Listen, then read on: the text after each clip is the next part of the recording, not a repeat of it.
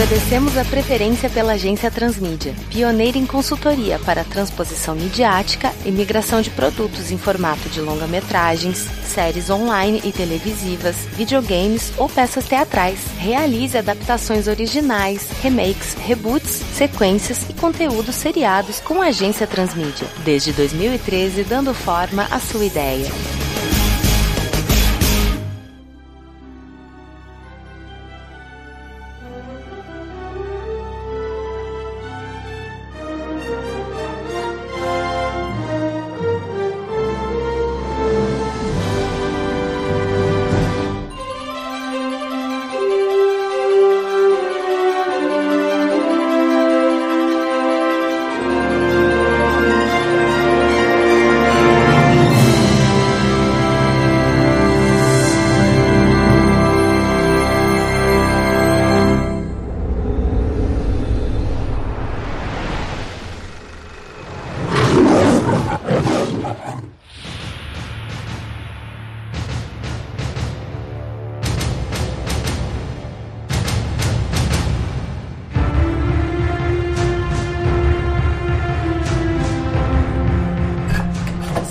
Bom dia! Bom dia. Bom dia. Pessoal, mais uma vez é um prazer imenso estar aqui reunido com os senhores para a gente elaborar uma retomada de franquias de modo a, a, interagir de maneira pertinente, né? Referencial e, acima de tudo, né? Rentável e muito divertida pra gente. E a nossa última empreitada com a origem do pesadelo, ou Inception on Elm Street, foi muito divertida e garanto que deve ter cutucado muita gente lá da produção executiva da Warner. Tomara, eu gostaria muito de ver Liam Neeson caçando Fred Krueger. Mas hoje não vamos tratar novamente de sonhos. Na verdade, a gente vai falar da mais suja realidade e projeção de obscuro futuro. Pedi para vocês, né, fazerem pesquisas distintas e não sei se os senhores interagiram após a convocação dessa encomenda, mas peço que os senhores assinem aqui essa listinha de presença referente ao departamento de vocês, o de produção. Passa pro amiguinho depois de assinar, tá, Marcos? Meu nome é Marcos Moreira, faço parte do Cybernoise Incorporated, fui contratado como terceirizado aqui pro setor de produção, conforme Vitor Hugo Mota acabou de falar,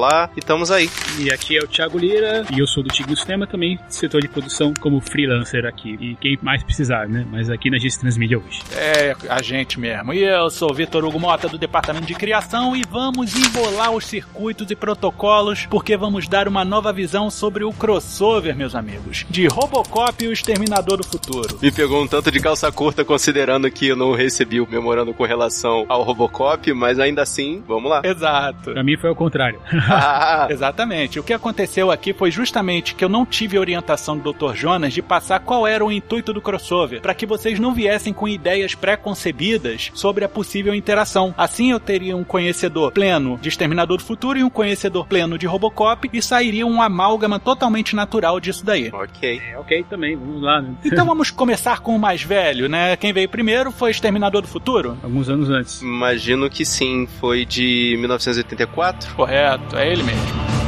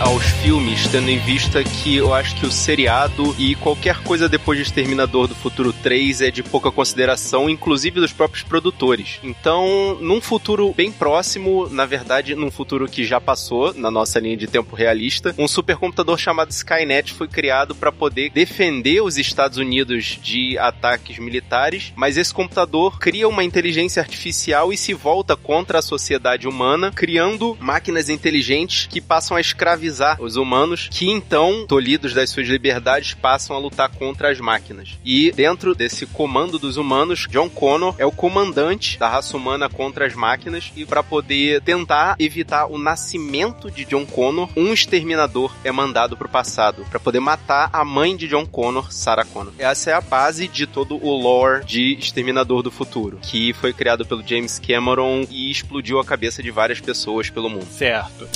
Mas também teve depois a retomada, né, com o Exterminador do Futuro 2, que foi um marco em várias frentes de marketing, né, não apenas do filme em si, mas também gerou um franchise violento e elevou o T-800 ao status de o robô que a gente queria ter como pai, né? É porque, na verdade, o Exterminador do Futuro 2, foi lançado em 1991, é muito mais conhecido do que o primeiro Exterminador do Futuro. O primeiro, na verdade, é considerado meio cult, meio terror, considerando que naquele filme o Exterminador Exterminador era o vilão. E no Exterminador do Futuro 2, o Exterminador, né, o, o T-800 do Arnold Schwarzenegger, ele é meio que um herói. É o, o robô ali criado para salvar a Sarah Connor e não destruí-la. É, e as justificativas para que tenham enviado o T-800 para salvar o John Connor, né, que aparece como um personagem motivador muito forte nesse segundo filme, lógico que tem um pouquinho do contrato do Schwarzenegger, que falou, eu não vou ficar fazendo vilão o tempo todo, é. cara. Eu já sou uma cara conhecida da câmera, agora eu tenho que ser o herói desse negócio. Exato. A gente vai ficar repetindo a ideia de que o T-800 é o vilão? Não, a gente tem que colocar o vilão mais arrojado, com linhas mais lamborghianas, né? É, exatamente. Uma parada que chame mais atenção e a gente coloca o cara que é antiquado sendo o herói da parada. E lógico, todo mundo ama o Arnold, todo mundo quer ver o Arnold aparecendo. Na época foi uma versão bastante inteligente, considerando que, já trazendo esse assunto que você falou de linhas mais futuristas e lamborghinianas, trouxeram Robert Patrick no formato de um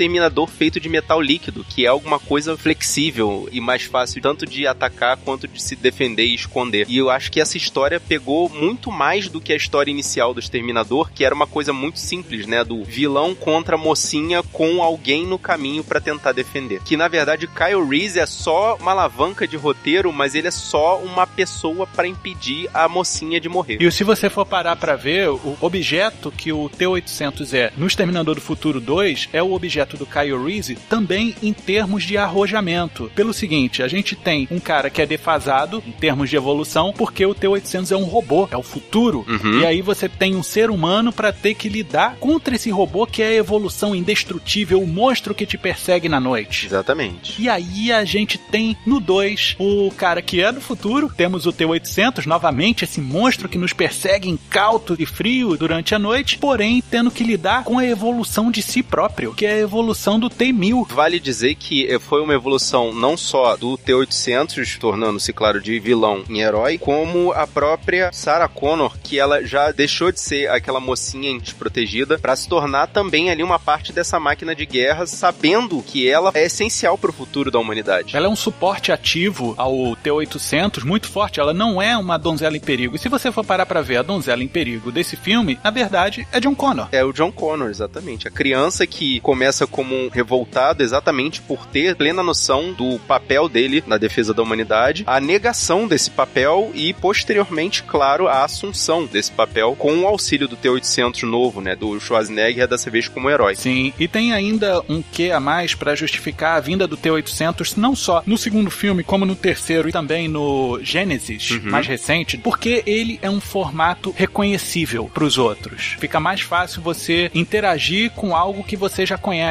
E se você precisava passar pro John Connor a ideia de que ele veio do futuro e ele veio te salvar, ainda que no primeiro filme ele tenha vindo te matar, Uhum. é reconhecível em termos de história. O cara entender, bom, eu não vou ter que ficar explicando que eu vim do futuro para salvar John Connor porque ele é o futuro da humanidade e vai destruir toda a Skynet. Não, você tem o Arnold Schwarzenegger que ele é o Gold de todo aquele esquema futurista. Não precisa, é o Schwarzenegger, é um robô e ele vai estar ali para te salvar do T-1000. E isso se repete ao longo dos outros filmes filmes como sendo um modelo a ser produzido e enviado para o passado para mais fácil reconhecimento. Sendo que, vamos ser sinceros, nos anos 80 ou você produzia modelos estilo Arnold Schwarzenegger ou modelos estilo Sylvester Stallone. E, provavelmente os modelos de Stallone devem ter acabado por causa do rock, né? Na verdade, eu acho que foi uma boa divisão, considerando que o Stallone já tinha outros personagens muito conhecidos na época. Então, colocar apenas um rosto conhecido nessa saga de filmes foi uma boa porque marcou o Schwarzenegger na história do cinema, permitindo que ele crescesse junto com o Stallone e não se criasse uma disputa, né? Não houvesse um contra, principalmente dentro de um filme que eu acho que ia deixar os dois abalados. Talvez a carreira dos dois não fosse tão boa se fosse unida nesse filme. Interessante você aplicar dessa forma também, porque o Schwarzenegger acabou sendo produzido em série no Exterminador do Futuro, tal qual carros estávamos falando agora há pouco, Lamborghinis, né? Então a série de T-800 é uma série como se fosse de carros. Exatamente.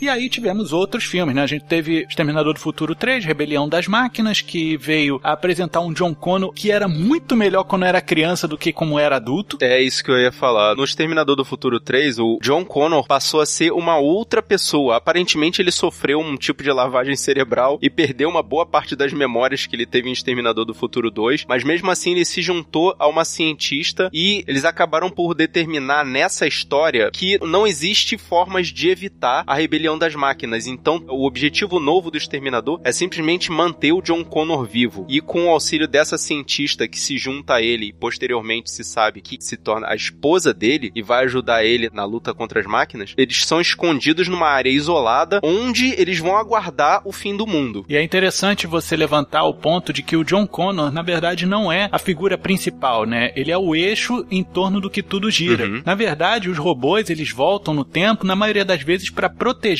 as mulheres que protegem John Connor. É exatamente isso, porque nesse terceiro filme ele tem a companhia dessa cientista e ela é criada para poder proteger o John Connor e posteriormente ajudar o John Connor a manter a humanidade viva da forma mais bíblica que você puder imaginar. O nome da esposa é Catherine, se eu não me engano. Catherine Brewster. Catherine Brewster, exatamente. Obrigado pela lembrança. Nada. E a gente depois teve o Terminator Salvation, né? Que aplicou uma visão futurista da coisa, de como já era a porradaria com as máquinas. Sim. A gente teve um John Connor que faz jus realmente ao que o Edward Furlong apresentou em 92, né? Com a presença do Christian Bale fazendo o John Connor. Eu seguiria aquele John Connor, ele, ele é invocado. Parece realmente ser um salvador do nosso Não, futuro. e ele não é só um general comandando a tropa, ele é uma parte ativa também. Ele faz parte da guerra e, como um bom general romano que vai participar da guerra em determinadas vezes, até para poder fazer a representação e chamar os soldados dele para poder participar da ação junto com ele, ele precisa ir até o local e dessa vez ele é protegido por um outro exterminador que eu não tô lembrando qual é o ator que faz esse personagem. É aquele grande Sam Worthington. Ah, sim, é o, é o mesmo que fez o, o Avatar. É assim, a sensação que passa esse filme quando a gente assiste é que tem missões a mais antes, ou do domínio das máquinas, ou da vitória dos humanos, e aí o filme meio que para nesse meio do caminho e deixa informações que claramente poderiam ser mostradas num filme posterior, que não foi exibido no Exterminador do Futuro 5. Que na verdade, eu acredito que esse filme, o Salvation, foi feito pra justificar a cicatriz na cara do John Connor. Só isso. Porque todo mundo queria saber o que, que foi que aconteceu com o olho desse homem. E aí mostraram que na verdade já tinha sido um T-800, todo um filme pra justificar uma cicatriz. Terrível, que pensamento horroroso. Porém, sabe o que, que eu acho que seria um grande ponto de virada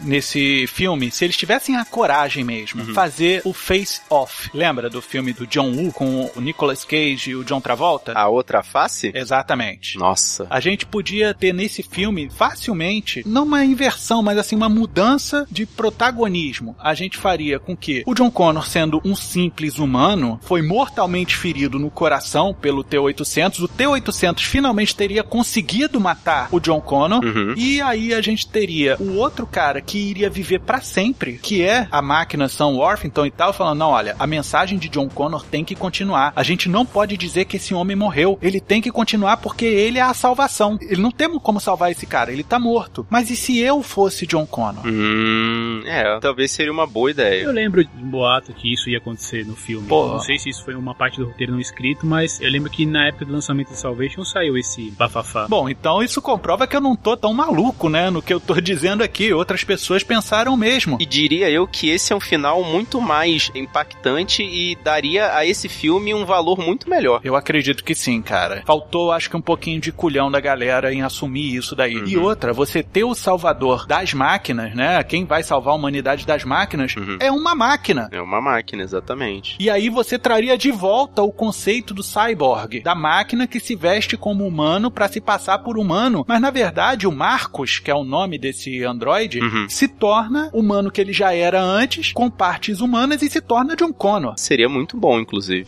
dando continuidade a essa side mission, porque essa é uma coisa pequena em relação a toda a guerra contra as máquinas que está acontecendo, apesar de ter o envolvimento do John Connor, em Exterminador do Futuro 5 é chegada uma certa conclusão porque os humanos conseguem finalmente chegar até a base das máquinas, onde fica obviamente a Skynet, e num ato de desespero, logo antes de ter a sua base totalmente destruída, acontece exatamente o que leva de volta ao primeiro filme. A Skynet resolve mandar um exterminador pro passado para poder destruir a Sarah Connor. Ou seja, fecha o ciclo. Ou ao menos aparentemente fecha o ciclo, né? Só que aí eles mandaram T-800 pra matar a Sarah Connor ainda criança, né? Numa cena do lago, né? Que ela tinha ido viajar com os pais, uma coisa Sim, assim. Sim, exatamente. Mas aí que é o negócio. A ideia inicial que esse quinto filme passou é exatamente isso. Num ato de desespero, um último exterminador foi mandado para o passado para destruir a Sarah Connor. Só que aí depois se revela o plot de que um outro exterminador tinha sido mandado para matar ela quando era criança e um um T-800, teoricamente, esse T-800 do Exterminador do Futuro 2 foi mandado para essa mesma época e protegeu a Sarah Connor, só que já revelou toda a história do mundo até o momento da guerra para ela quando ela ainda era criança. Ou seja, ela desde pequena já foi criada para ser a mãe do salvador do mundo. O que é muito bom, porque se você for parar para ver, no 2 ela diz que o Kyle Reese ensinou tudo que ela sabe sobre combate a máquinas, né? Fazer bomba, fazer tiros, caralho,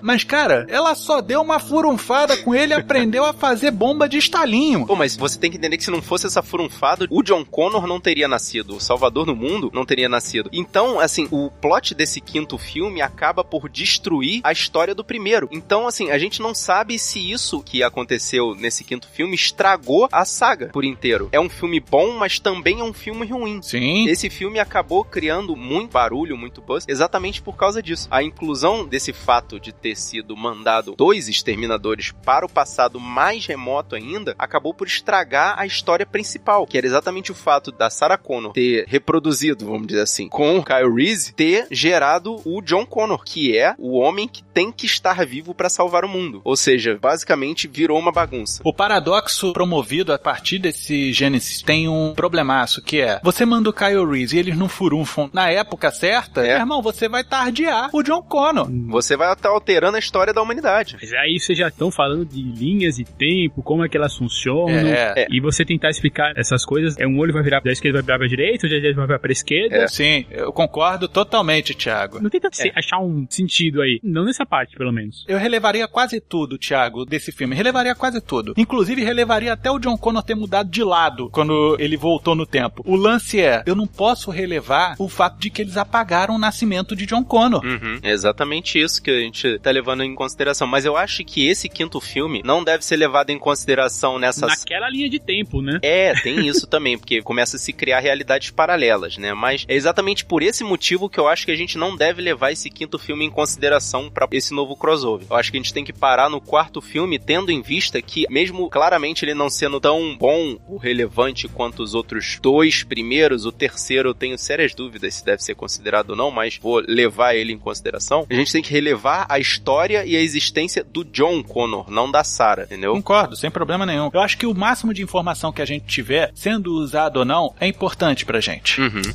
Isso aqui encerra a parte de filmes que a gente viu sobre Exterminador do Futuro. Existiu uma série em 2008, que foi até 2009, né, duas temporadas, que foi As Crônicas de Sarah Connor, que teve a Lena Headey, né, como a Sarah Connor, que eu achei ótima. Sim. Eu acho que ela tem um perfil de Sarah Connor maravilhoso, mas é uma série bosta, né? E não acrescentou muita coisa em relação à mitologia de Exterminador do Futuro. Não vingou. Sem falar do fracasso que foi, né? É, exatamente.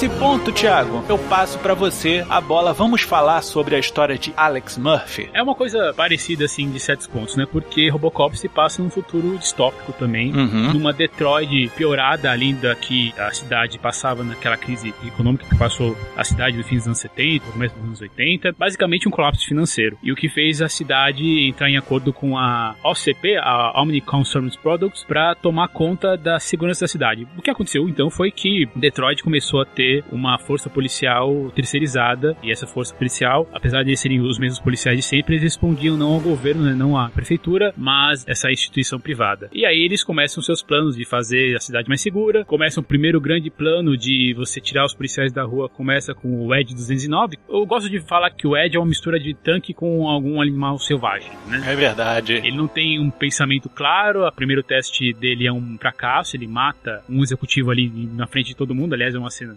fantástica. E aí, enfim, no fim das contas, tem um conflito aí entre esses dois personagens, né? Um CEO, que é o Dick Jones, Dick né? Jones, é. Grande Ronnie Cox. Isso. E o Bob Morton, que é o personagem mais novo, e ele chega com uma ideia, na verdade, de, de você fazer metade do caminho, né? Você não tem nem um humano, nem uma máquina. Então, ali nasce o projeto Robocop. Eventualmente, nós temos aí o Alex Murphy morrendo no cumprimento do dever. Ele é assassinado por uma gangue de, de bandidos que depois a gente vai saber que tem ligação também com o Dick Jones. E aí, quando ele é morto, ele, os restos mortais dele são levados para a OCP, ele vira propriedade da OCP. A partir do momento que ele se torna um policial em Detroit, o corpo dele pertence à OCP justamente por essa terceirização do serviço de segurança pública, né? Isso. Isso é uma das coisas mais loucas da legislação de Detroit nesse filme, que a pessoa deixa de ter personalidade, ela passa a ser pertence da OCP. Faz sentido se você for pegar filmes da época, como por exemplo The Running Man. Ah, sim, com Schwarzenegger, diga-se de passagem. Exatamente. Se vocês já conhecem a questão do futuro distópico, é isso mesmo, é a eliminação da individualidade. Você pode pegar desde 1974, Admirável Mundo Novo, Nós, são até metrópoles assim, tem alguma coisa assim. E no fim das contas o que acontece é que ele é transformado nessa máquina, nesse homem-máquina, as memórias dele são apagadas, só que tem aquela coisa do vestígio, né? Então você entra toda numa discussão sobre se existe alma, o que, que sobrou do verdadeiro Alex Murphy naquele meio tempo, e aí ele começa a ter um conflito interno de não se identificar exatamente como o Robocop, nem como o Alex Murphy, nem como projeto da OCP, nem como humano, e isso faz ele entrar em conflito com a própria OCP. Ele começa a tentar buscar vingança dos caras que mataram ele, e é uma trama muito interessante, um filme muito violento mesmo. Quem já viu os filmes do Paul Verhoeven sabe que ele gosta de trabalhar com violência para falar sobre os problemas da sociedade. A gente nota nesse primeiro filme que, como policial, ele não faz nenhuma prisão. Não, o negócio dele é. Todas as ações dele são violentas, que deixa os bandidos, no caso, ou inconscientes ou mortos. Isso. Não, mas depois de inconsciente ele leva pra cadeia. Sim, sim, com certeza, mas. Não, não atribua falta de, de. Sim, a atitude mostrada no filme. O estuprador, o que, que o estuprador vai fazer? É tiro no saco. É, concordo. Bom. Não tem é... problema. Uma coisa interessante, Thiago, dessa visão do Robocop hum. é que ele é um filme muito mais asimoviano do que o próprio Exterminador do Futuro. O Exterminador do Futuro, eu acho que ele é um ótimo filme de ação. O Robocop ele é um pouco mais profundo. Isso. Ele lida com essa coisa da dualidade, né? Uhum. Então é por isso que a gente começa a se afeiçoar ao Murphy barra Robocop, né? Tanto que quando ele, lá no terceiro ato do filme, quando ele já tá mais ferrado, quando ele enfrentou uma versão melhorada de 209, quando ele não consegue prender o Dick, porque ele tem dentro da memória dele, né, uma diretriz que fala que ele não pode se levantar contra os empregadores dele, né? Que é uma coisa fantástica, né? Se você cria uma máquina, você tem que ter certeza que ela nunca vai ser usada contra você, né? É mais ou menos como as leis da robótica que o próprio Asimov pleiteou. Isso. E a conclusão desse filme tem uma solução extremamente simples, né, para essa diretiva. E não é demais, assim, de qualquer jeito. Demita. Exatamente isso. É bem simples, mas é bem eficiente também. E no fim das contas ele consegue a parte da vingança dele, né? Porque ele perdeu toda a identidade dele. Ele já não é mais o Murphy, ele não pode mais voltar para a esposa dele. Já é outra coisa, né? Sim. No fim das contas, ele tem uma, uma certa redenção, porque apesar dele ser esse personagem violento, como eu falei, a gente começa a se afeiçoar dele, principalmente no terceiro ato, quando ele perde o capacete e começa a ficar só com a cara do Alex Murphy, né? A mostra, né? E no final, quando o chefe pergunta qual é o nome dele, ele fala Murphy, né? Ele não fala Robocop. Uhum. No fim das contas, Robocop ainda teve duas continuações. Sim. Do Robocop 2 e 3. Teve uma série de televisão. Uma série animada, imagina, né? Passava na Globo, então era infinitamente mais tranquila. Tranquila, exatamente. O Robocop era uma calculadora. é como o desenho do Rambo também, né? Que eles fizeram na época, o desenho animado do Rambo. É uma sacanagem, né, cara? É. Vamos, vamos encher essas pessoas de guache, porque não tem sentido. É, fica popular, né? Em 2014 nós tivemos um remake que tem o John Killman no papel principal. Sim, exatamente. E detalhe, né? Foi a primeira incursão hollywoodiana do José Padilha. É, tem muitas coisas ali, principalmente a parte da televisão, né? Eu não gostei só da parte que você tirou a crítica aos comerciais que tinha, ah, sim, né? é. Que eram muito interessantes. Eles eram uma crítica direta e transformaram Samuel Jackson num Datena. Sim, sim. Eu gosto do Robocop do Padilha. Eu não acho um filme ruim. Só que o do Verhoeven é um filme genial. Ele, assim, não tem outras palavras, sabe? É genial. Uhum. Se você comparar um com o outro, é injusto. Inclusive com o Robocop 2, o 3. O 2 tem momentos legais, assim, de cérebro sendo esmagado. O 3 tem ninjas, robôs, né, sabe? Ao princípio é uma ideia legal, mas, sabe, bem menores. né? Robocop voa. É, rapaz. O 1 é ao concurso, não tem o que tirar, assim, pra tornar Robocop melhor, não tem como. Aquele filme é ao concurso. O 2 teve que atingir um outro público, ainda que você coloque uma criança usando droga pesada e colocar um robô adicto, né, do tal do Nuke. sim. Mas é um filme que ficou mais bobo, ficou levemente mais comédia, como por exemplo, as crianças pichando o Robocop. O Robocop, inclusive, ganhou mais cor no segundo filme, ele ficou mais azul. Ele ficou mais palatável, mas mesmo assim ainda é um filme violento. Porque, pô, tem a atura que é tipo um Dr. Frankenstein, né? Porque o que ele faz o Robocop 2 é. Isso. Apesar de que eu ri muito numa das cenas lá que eles tentam fazer o Robocop 2, e aí o cadáver vai lá tirar o capacete, daí grita e sai tipo uma caveira. Tipo, nossa, eu ri muito nessa parte do cinema. Mas assim, talvez fosse a minha parte gore falando. Sim, mas chega apresentamos Robocop 2, só merda, né, cara? Que aí apresenta um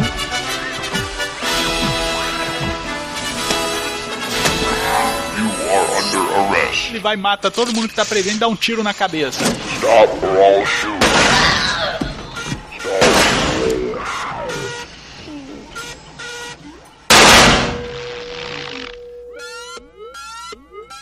Aí de novo, Robocop 2. Aí vem esse que tira o capacete e grita e morre. Tá ruim o negócio.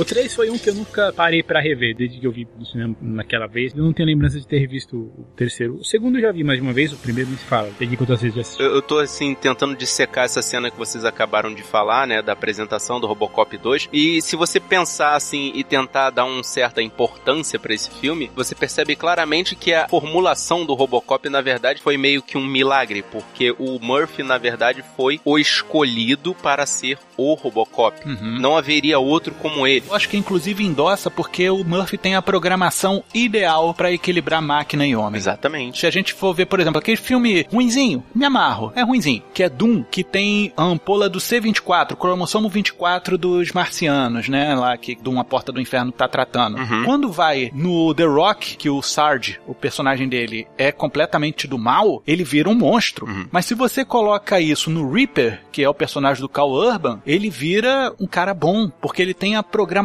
perfeita pra receber aquele power-up. Uhum. É a mesma coisa em relação ao Murphy. O Murphy ele tinha a programação ideal pra isso. Talvez se quem tivesse morrido no lugar do Murphy fosse a Lewis, não tivesse sido tão bom. Talvez, O talvez. Robocop 2 ele é dirigido pelo Ivan Kistler, né? Que é mais conhecido pelo Star Wars, o Império Contra-Ataque. Isso. Sim, sim. E tinha uma série de cinefilmes que aconteceram em 2001, e eu vi em algumas TVs a cabo, Uhum. que chamava Prime Directives. Teve quatro filmes. Uhum. Ou seja, foi bem longo. Sem falar dos quadrinhos, né, que aconteceram e tal. Existe material envolvendo a grande obra da OCP aí, né? Sim, exatamente.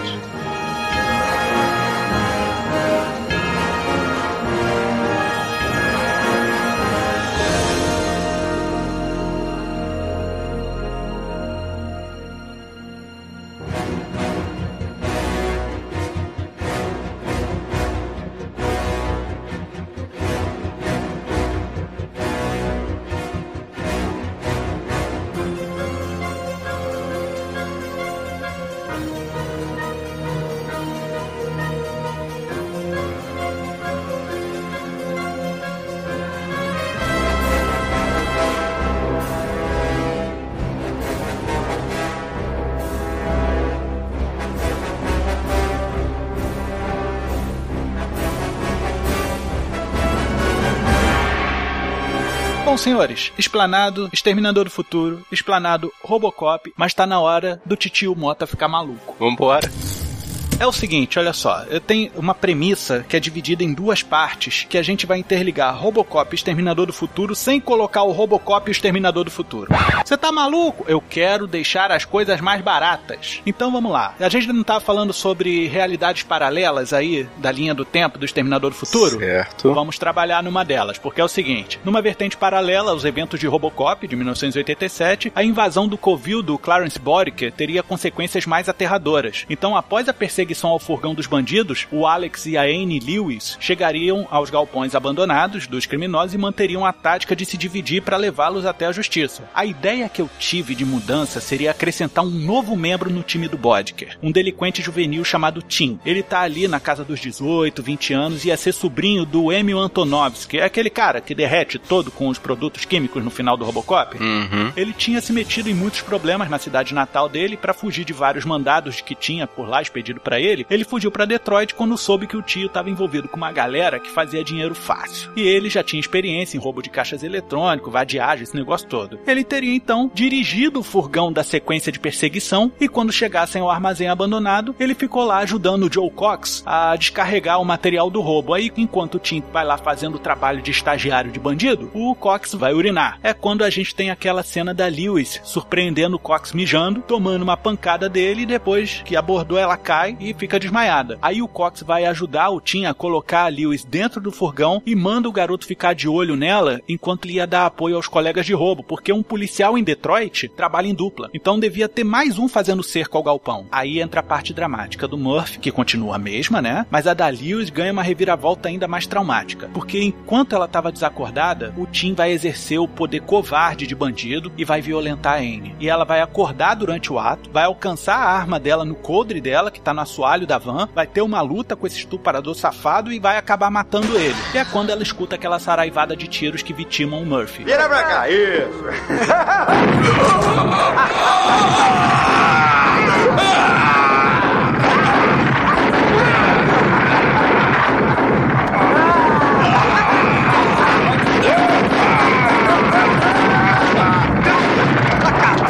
Munição, ah. Tá legal. A festa acabou.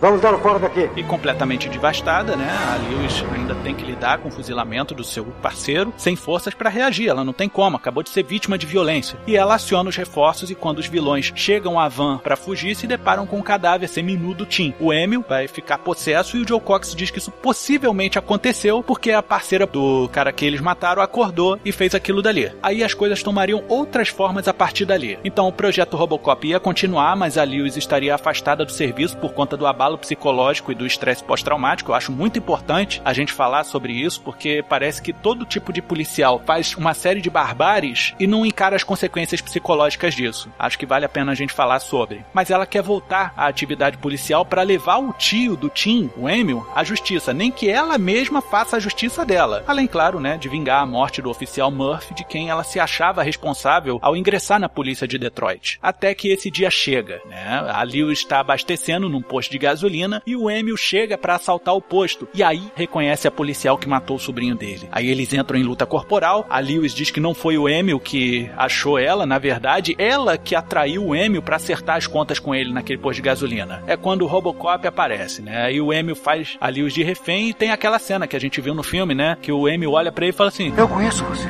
Você está morto! Nós matamos você! E a Anne, né, lá como refém, endossa as palavras do Emil falando: Murphy, é você. Aí o Robocop não reconhece nela uma policial em atividade, mas sim em suspensão das atividades. Aí depois de explodir o posto de gasolina, aquela coisa bonita, né? Ele vai lá, prende o Emil e faz uma advertência a Lewis de que ela não pode fazer justiça com as próprias mãos. Então o Murphy começa a ser ajudado na recuperação da sua memória pela amiga Anne, né? Ela vai questionando ele, inclusive endossada pelo resgate que ela promove na OCP quando o Dick Jones tenta sabotar o programa Robocop confundindo as diretrizes de operação do robô. Aí tem aquele negócio do ED-209, vem a polícia, larga dedo no Robocop, vem a Lewis no carro, entra Murphy e vambora daqui. Aí ocorre o conflito final na mineradora para onde a Lewis leva o Murphy após a armadilha do Dick Jones. A primeira morte é a do Joe Cox pelas mãos ou balas, né, no caso da Lewis. Depois ela persegue o Emil com o próprio carro dela, pula dentro do furgão dele e faz a revelação chocante. Ela acabou engravidando do Tim, o sobrinho do Emil, a aquele cara que estuprou ela. E ele tem que pagar por ter atraído aquele verme pro bando do Boriker. Por mais furiosa que ela esteja, esteja agindo, perigosa e tal, o Emil consegue desarmar ela com o furgão em movimento ainda e diz que a mãe não deve morrer sem ver o seu filho antes. Aí na sequência, ele pega uma faca e começa a tentar cortar a barriga dela. Ao que o Robocop aparece, dá dois tiros na direção do bandido e sai em disparada do furgão, né, a, a Lewis. Aí o Robocop sai da frente, atira nos pneus, fazendo o Emil se desgovernar e bater naquele tonel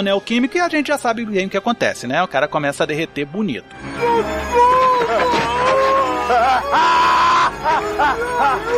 Não toque em mim, cara! Não toque! Aí a gente tem o Robocop e a Lewis na viatura, perseguindo o Boriker, que por sua vez atropela o Emil derretido. Daí pra frente tudo muito parecido com o filme, né? E a gente tem um desfecho que logicamente não tá no filme. A gravidez da Lewis é mantida e ela se casa com um cara chamado Michael J. Reese, um antigo namorado que assume a criança como se fosse seu próprio. Eles se mudam pra Califórnia, onde há uma chance de uma vida mais tranquila, longe de robôs e violência urbana. Isso não acontece por lá. E lá nasce Kai L. Reese. O nome Michael J. é uma homenagem a dois dos intérpretes do Kyle Reese no cinema, né? O Michael Biehn, em 84, e o Jay Courtney, que fez aí em 2005, 2016, não lembro exatamente de quando é. Aí eu imaginei que seria de mau gosto colocar o, o Anton, né, do Anton Yelchin, devido ao sobrenome do estuprador ser Antonovsky, né, cara? Porque o, o Anton Yelchin fez o Kyle Reese no Salvation. No Salvation. Aí eu preferi manter isso de fora. Vamos pra parte 2, que agora é que o bicho fica bom. Ok.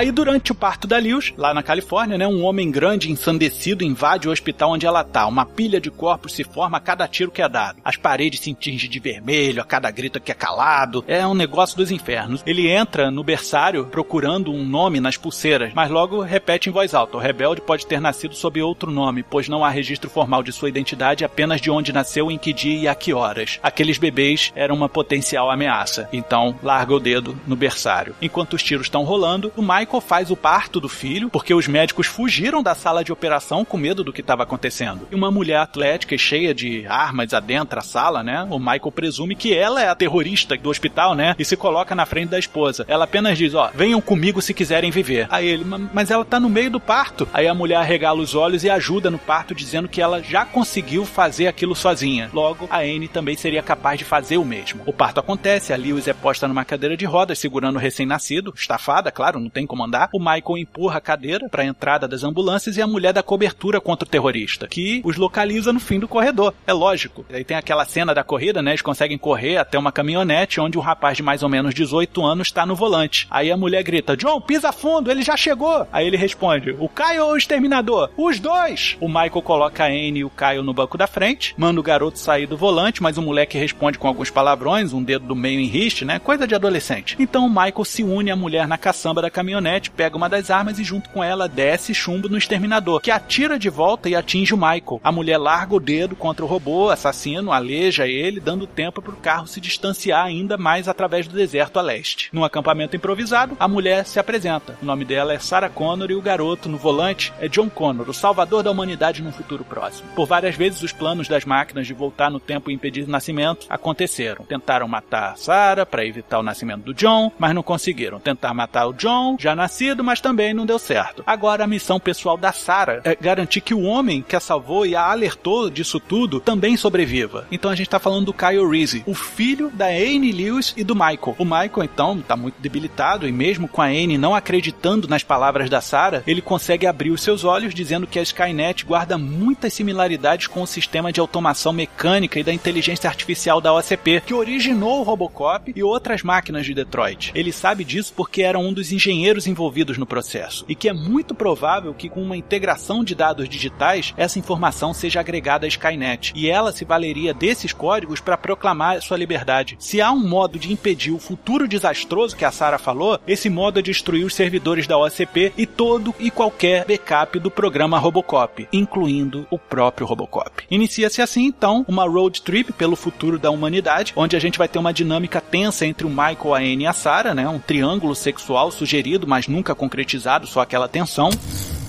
uma afinidade inusitada entre pai e filho, afinal o John é mais velho que o próprio pai, né, o Kyle, a quem ele carrega no colo e defende com unhas e dentes. Entre John e Michael, afinal o John nunca teve um pai de verdade entre a Anne e a Sarah, porque a Sarah zela muito pelo Kyle a ponto da Anne achar que a mulher é louca e que só tá querendo roubar o seu filho. E claro, no meio disso tudo, temos muitos exterminadores e ao fim, a presença do Robocop. Mas senhores, vem uma conversa que revela um grande segredo. A Lewis conversa com o John e pergunta se com essa correria ele teve a oportunidade de ter um amigo da idade dele, de curtir a adolescência. Ao que o John disse que só teve um amigo e que acabou rompendo a amizade com a chegada do T-1000 alguns anos atrás. Mas ele não era boa influência, porque ambos transgrediam a lei, roubavam caixas eletrônicos e zoneavam o plantão todo lá em Los Angeles. É quando ele revela o nome dele, Tim, o sobrinho do Emil, o estuprador da Anne o pai biológico do Kyle Reese. Você já tem uma boa história aí, já bem delineada mesmo. Nossa, faz tempo que eu não vi uma coisa tão detalhada assim como um pitch. Rapaz, eu ainda tô processando ainda. É, porque essa coisa de linhas temporais, né? Franquias realmente prestar atenção aí pra poder pegar todos os detalhes, né? Deve ter mais ou menos uns sete anos que eu tive essa ideia, porque a gente tem personagens femininos tão fortes nas duas franquias que mereciam ganhar uma importância, sabe? Elas serem alçadas ao papel mais do que companheiras, mas sim como de protagonistas. A gente teve um pouco disso no Sarah Connor Chronicles. Sarah Connor Chronicles, exatamente. Isso, não tivemos muita chance de elevar isso além de duas temporadas. Eu não sei se isso daqui que eu estou apresentando é um filme ou uma série. Eu gostaria que fosse uma série porque a gente está lidando com personagens que não são tão tecnológicos, são mais humanos. A gente fala sobre um futuro distópico aqui e ali, só que a gente mexe com muitas franquias, né? Tem uma galera que gosta do novo Robocop e quer levar adiante. Tem gente que prefere o antigo. Tem ainda o fantasma da série da Sarah Connor, que não deu muito muito certo. Aí o pessoal, olha aí, ó, desenvolvimento, terceira temporada de Sarah Connor Chronicles. Não, e é uma coisa totalmente diferente. Porém, são histórias que ficaram a se contar. Eu até eu pediria autorização aos produtores para poder fazer uma série ao invés de filmes, exatamente para que as duas histórias se juntem com mais facilidade, se torne algo mais palatável pro público. A coisa tem que acontecer aos poucos. Duas horas não vão ser suficientes para fazer isso. Eu acredito que não, senão vai ficar a grande correria que foi o Gênesis. Exatamente.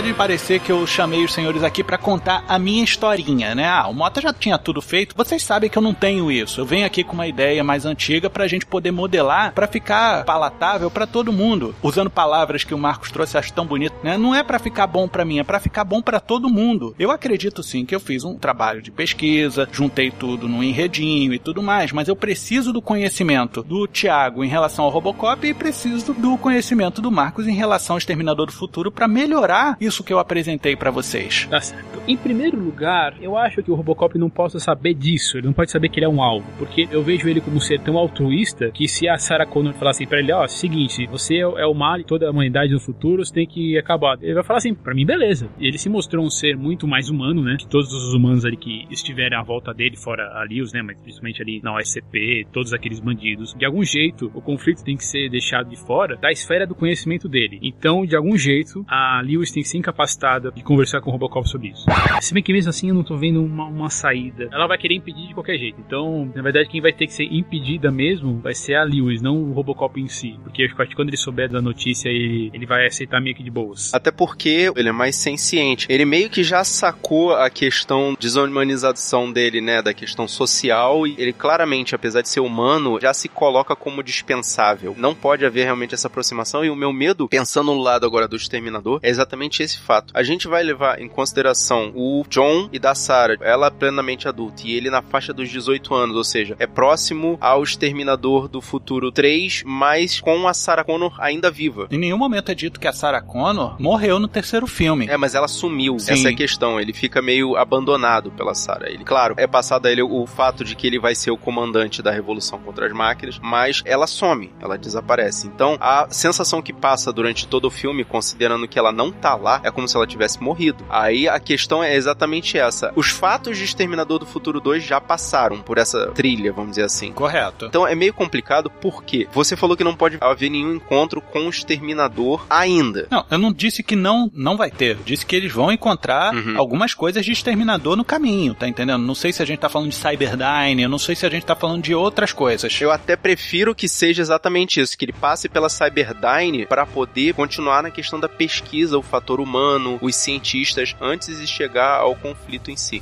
Agora, uma coisa que me preocupa, Mota. Você diz assim que um dos motivos, assim, nessa sua linha do tempo é que a evolução da Skynet é possível porque o Robocop existe, certo? A tecnologia do Robocop, da OCP, existe. Isso, por causa do projeto Robocop, ele alinha protocolos e diretrizes que ditarão como a Skynet vai poder se portar e se tornar uma consciência liberta. Tá, beleza. A partir dessa premissa, eu acho que é uma coisa muito mais interessante, na verdade, você colocar o seu exterminador como um protetor do Robocop do que como destruidor do John Connor. Porque e aí o exterminador teria dois motivos pra estar nesse momento, né? Você poderia colocar pra complicar mais as coisas. E aí, né, vocês falaram aí de série, né? Uhum. Eu acho que dois filmes, na verdade, isso se resolveria. A gente poderia até colocar uns dois exterminadores aí, com histórias paralelas, alguma coisa assim, como o final do, do Senhor dos Anéis, sabe? Que daí as histórias vão se intercalando. Porque eu vejo assim, se a Skynet tem o seu cerne, né? Que o projeto da OCP do Robocop foi algo que ajudou eles a existirem, eles vão querer proteger também a existência do Robocop nesse momento. E aí eu acho que você tem um conflito interessante. Rapaz, faz bastante sentido. Faz muito sentido. Inclusive, teve uma HQ que juntou Robocop e Exterminador do Futuro, se eu não me engano, foi do Frank Miller. Uhum. Sim. Em que era mais ou menos isso. Os exterminadores queriam zelar pela própria existência, e se você for parar pra ver isso é asimoviano pra caceta, porque o, o robô ele tem que preservar a própria existência desde que pra isso ele não tenha que infligir mal a nenhum tipo de ser humano, só que a parte de infligir mal a qualquer ser humano, os exterminadores fingem que não leram. Uhum. Mas a gente pode trabalhar desse jeito sim, e tem uma coisa muito interessante, Thiago, desse novo Robocop de 2014 que a gente pode utilizar como uma evolução natural da OCP no atendimento a policiais. Lógico, porra, você vai falar, ah, esse policial se ferrou todo, o corpo dele agora é nosso. Pô, isso aí cai mal no pessoal do marketing, né? O departamento de vai dar merda pita lá no alto. Então, por que que a gente não aproveita o 2014, o grande motivador para se fazer a reconstituição do Murphy? Que na verdade o personagem do Gary Oldman trabalhava com próteses. Essa é a grande diferença do um pro outro, né? O Robocop de 2014, ele tinha consciência de que ele foi humano desde o começo, desde que ele acorda, né? Em nenhum momento ele se questionou, ah, sou agora uma máquina, ou nasci uma máquina. Não, ele era um humano, só que lotado de próteses. Isso resolve a questão que eu falei inicialmente, porque se ele quiser proteger a própria existência, porque nessa linha do tempo aí de 2014, de algum jeito ele se reconciliou com a família, com a esposa e o filho, né? Eles sabem que o Robocop é o pai deles. Né? Mas eu gostaria de fazer uma sugestão. E eu posso estar meio maluco, tá? Mas é normal já, vocês estão acostumados, né? E se, após os eventos do Robocop, policiais que foram desmembrados de alguma forma e queiram voltar à força policial de Detroit, eles recebem próteses. O cara ficou aleijado. Vamos então colocar uma prótese que ative através da coluna dele ele consiga andar novamente. Ou então vamos fazer com que o cara que perdeu o braço, a mobilidade do braço, perdeu uma perna, coisa assim, vamos colocar próteses fornecidas pela OCP, porque a gente se importa com você. Só que essas próteses são fornecidas pela Cyberdyne. E todas essas próteses para funcionarem têm que estar ligado de alguma forma ao sistema nervoso central para você receber Os impulsos. os comandos cerebrais. Uhum. E aí, no momento em que você recebe a informação do exterminador que ficou manco no parto da Lewis, você já bate isso pra Cyberdyne através do complexo Skynet de que a Sarah Connor sabe como acabar com as máquinas. E aí você coloca todos os policiais protéticos em estado de alerta, porque eles são proto-exterminadores a partir do momento em que a Skynet, como sistema operacional, vai começar a reger os comandos cerebrais. E outra, ah, mas porra, os policiais que recebem essas próteses vão pras ruas? Não, é perigoso. Por que, que a gente vai colocar uma pessoa que está ainda em estado beta, né, de desenvolvimento protético para se indispor com as adversidades da rua? Não, eles vão ficar fazendo trabalho burocrático, eles vão ficar nas delegacias, vão ser escrivões, não tem problema. E aí no momento que recebe o comando da Skynet de que Sarah Connor está vindo e quer quer acabar com Robocop. Todos os policiais recebem o protocolo Skynet e começam a se tornar altamente operativos. Uhum. E aí a gente acaba com o problema de não ter exterminadores nesse tempo. Essa coisa do proto-exterminadores eu achei espetacular, mas a parte da Cyberdyne eu acho que pode ser mais simples do que isso. A OCP pode ser parte operacional, que obviamente vai fazer a contratação e a operação com os policiais, e a Cyberdyne é simplesmente a fornecedora das peças. Pode haver simplesmente um contrato entre empresas ali e eu acho que isso facilita até a questão da união das franquias, né? Sem problema. Eu penso justamente nessa globalização das empresas. É altamente empresarial, muito a cara do Robocop. Uhum. E a Cyberdyne, pelo que a gente viu no Exterminador do Futuro 2, Uhum. mostrou que a própria Cyberdyne não sabe o que fazer com aquele raio daquela mão. Na trama desse filme é tecnologia avançada demais, eles não têm capacidade de pesquisa para começar a pesquisar aquela peça. Então guardam ela como uma peça de um museu do futuro. Então por que, que a gente não faz com que a Cyberdyne tenha investido até o último centavo dela para fazer a engenharia reversa desse braço de exterminador? Se lascou. Talvez até a partir daí fazer a recuperação da própria empresa com a fabricação das próteses a partir dessa engenharia reversa. Mas a ideia é essa, Marcos. A ideia é, como eles chegaram à bancarrota, eles gastaram todo o dinheiro, investimento e tal, e não conseguiram nada, mas eles tinham algo em potencial ali, a OCP prontamente se prontificou. Compramos todas as ações da Cyberdyne, não vamos mandar ninguém embora, porque a gente precisa de todo o seu operativo que está aí pra gente desenvolver este maravilhoso maquinário Isso. que vai ajudar tantas pessoas que precisam voltar a escrever, a andar e até mesmo a voltar a viver. E a partir daí a gente tem uns conceitos de 2014 que a gente usou no Robocop do Zé Padilha para poder justificar um pouco do Robocop do Verhoeven e meio que integrar isso daí. Já existia de antes, tá entendendo? Ainda mais que Robocop se passa no futuro distópico. Perfeito, perfeito. Então a gente pode fazer com que a OCP comprou a Cyberdyne, mas não desmembrou a Cyberdyne Uhum. para se fazer a mão de obra e maquinário lá e eles fazem totalmente a venda e marketing disso daí. Perfeito.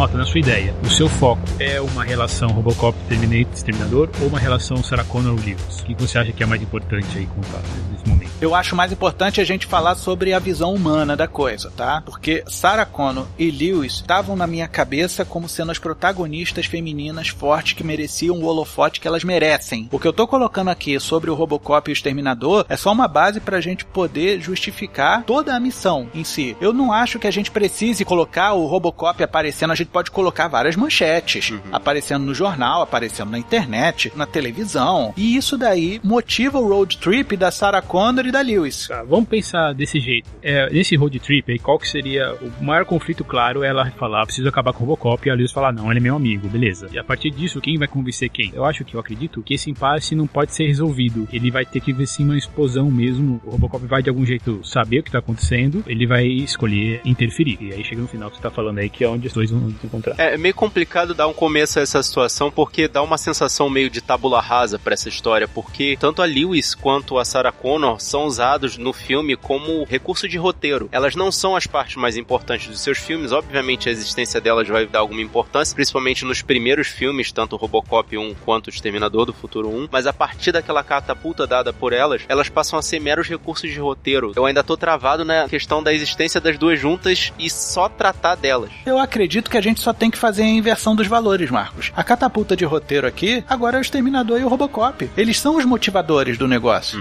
Não há muita dificuldade nisso daí. A gente tem que, sim, fazer uma relação muito parecida entre Xavier e Magneto. Sim. Um conflito de ideologias entre ambas. Uma é mais passional, a outra é mais racional. E o pior, a racional é a louca. Vai tocar mais pro lado da questão de espionagem ou vai ser ação, ação, ação, ação? Eu acredito que a gente pode também colocar um outro elemento interessante Uhum. que a gente não tá explorando muito, que é o marido da Lewis. A maioria da Lewis, assim, até onde eu vi, não vejo muito potencial nele não, viu? Mas sabe por que, que eu acho interessante nele, Thiago? Lembra que ele tomou um tiro e ele tá manco? Uhum. Tá. E se ele realmente chega numa hora que ele vai perder essa perna e colocam uma prótese dessas da Cyberdyne? E aí que eles entendem que aquilo dali transforma as pessoas em proto-exterminadores. Eu acredito que essa parte você transforma o personagem dele no, no person of interest e você talvez até crie um tipo de subvilão, vai. Às vezes tem algumas narrativas eles que fazem isso. Né? Algum tipo de subchefe, né? Eu acho que a gente trabalha uma sensação meio The Walking Dead. Sabe Uhum. aquele cara maneiro quando ele sabe que vai virar zumbi? Sim. Ah, estou me transformando, sinto a minha umidade E aí você fica, não, cara, não vai. Algo do tipo. Mas assim, ser triste você descobrir que esse cara. Não tão piegas, claro. Isso, não tão piega. Mas assim, que o Michael, não sei vocês, mas ele é um cara maneiro. Ele é um cara bacana. Na verdade, ele tá ajudando elas até o momento em que entre a diretiva Skynet. É uma boa, hein? Gostei inclusive desse nome, Diretiva Skynet. Porque junta os dois, cara. Mas a questão tá exatamente aí. Quanto tempo isso vai durar? Porque se vai ser dois filmes, tem de ficar até a metade do segundo filme nessa tensão. Senhores, eu acredito que isso não é um filme. Certo. Eu acredito que a gente tá falando de uma série, tá? A gente fecharia em três temporadas no máximo. Justamente pra gente falar sobre o tripé: humano, meio humano e robô. Então a gente tratar bem o núcleo humano, que é o da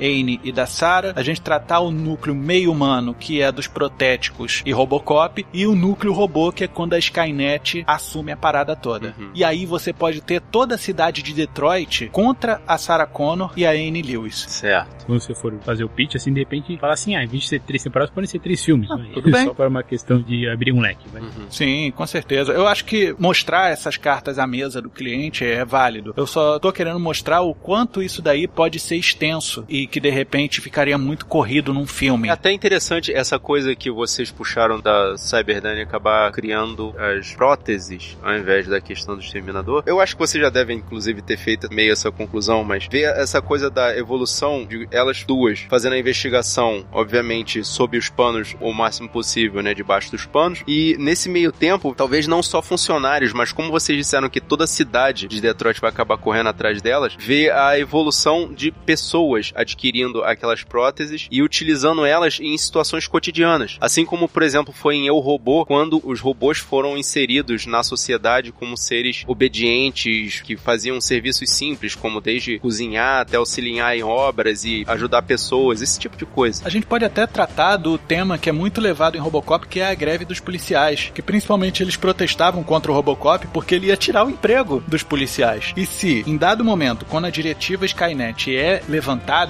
já mostra que existia na OCP uma produção em série de robôs policiais. Esses, no caso, se diz totalmente robôs, né? Sim, totalmente robôs, mas a priori ele seria uma linha, como você falou, no Eu Robô, para outras funções. Não teria só o policial, a gente pode colocar da linha de culinária, um robô de enfermagem, um robô mecânico, construção civil, e aí essa galera seria ativada e. Essa evolução seria, inclusive, um descanso necessário para poder ver a evolução da sociedade dentro dessa situação. Como ela se comporta em frente a essa evolução tecnológica. Exatamente. E sabe o que é interessante? Essa nossa forma de falar sobre as próteses e a ativação da diretriz Skynet, Uhum. a gente justifica Terminator Salvation, sabia? Olha. Porque aquele Marcos, o meio robô, ele era protético nesse caso. Na verdade, ele é um cara que se ofereceu para esses experimentos da Cyberdyne Skynet Uhum. por um motivo de comutação de pena. Eu não lembro exatamente o que que era. Na verdade, ele é condenado à morte, ele resolve doar o corpo pra ciência. Isso, Né? Mas a ciência, no caso, era a Cyberdyne. Hum.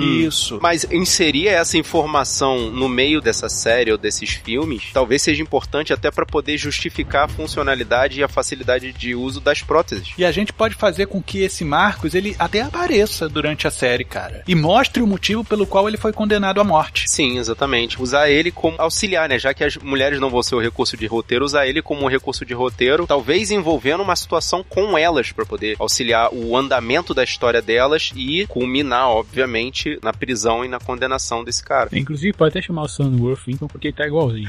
É, tem isso, né? Não mudou. E outra, eu te garanto que o cachê dele tá mais barato, Thiago. Possível.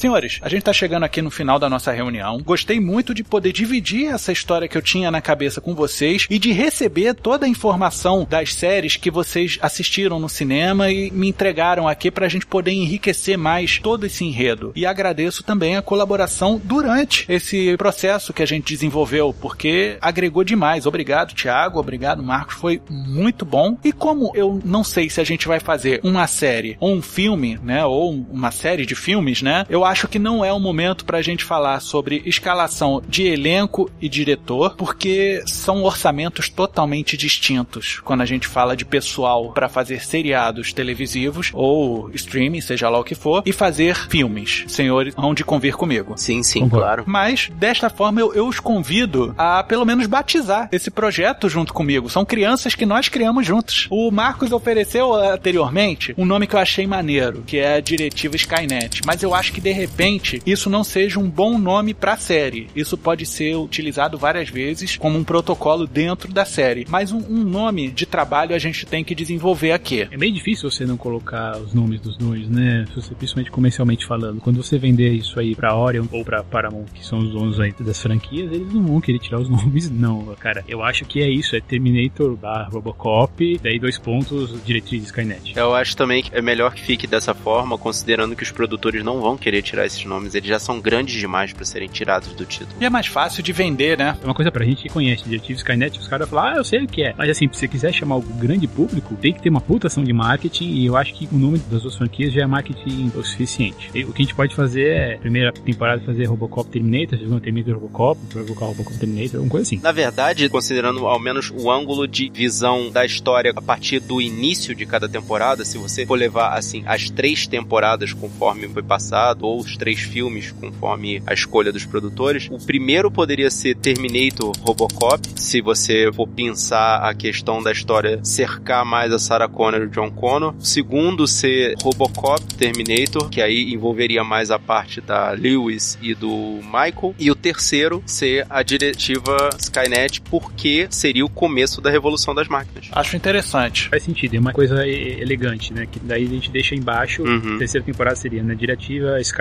daí Robocop e Terminator. É algo assim. Então, Uhum. de novo, muito obrigado por confiarem aqui no meu trabalho, aqui pessoal da Rede Transmídia. E pra quem não notou meu começo, é Thiago Lira. É a terceira vez que sou chamado aqui. Vamos ver se isso acontece depois. Muito obrigado de novo, eu sou Malta e o pessoal aí da diretoria. Bom, eu também só tenho a agradecer aí a oportunidade, agradeço demais porque é um retorno, é um trabalho que a gente oferece para vocês do nosso cérebro que acaba também gerando conteúdo para as nossas produções, os nossos trabalhos, mas se o seu, seu Motas puder dar um aviso lá ao seu Jonas, que gostaria muito de uma efetivação, eu agradeceria efusivamente porque sabe como estão as contas agora no final do ano, né? Tá aí, Papai Noel, o saco tá murcho. Pois é, complicado. É, não sei que com essa lei trabalhista nova a gente consegue alguma coisa. Ih, rapaz, tem isso aí também. Não fala isso que o chefe tá aqui do lado. Venham comigo se quiserem viver. Espero que ele não troque a gente por máquinas. Do jeito que tá o negócio, tá mais barato ficar com a gente. É, porque trabalhar na parte da manhã pra mim é, é meio complicado. Peço desculpa que eu ainda não tomei café. E não tome, por gentileza, aquele café maldito, que aquilo ali eu prefiro tomar a papinha do Robocop. E sim, já escutei falar histórias homéricas sobre esse café e realmente agradeço a lembrança.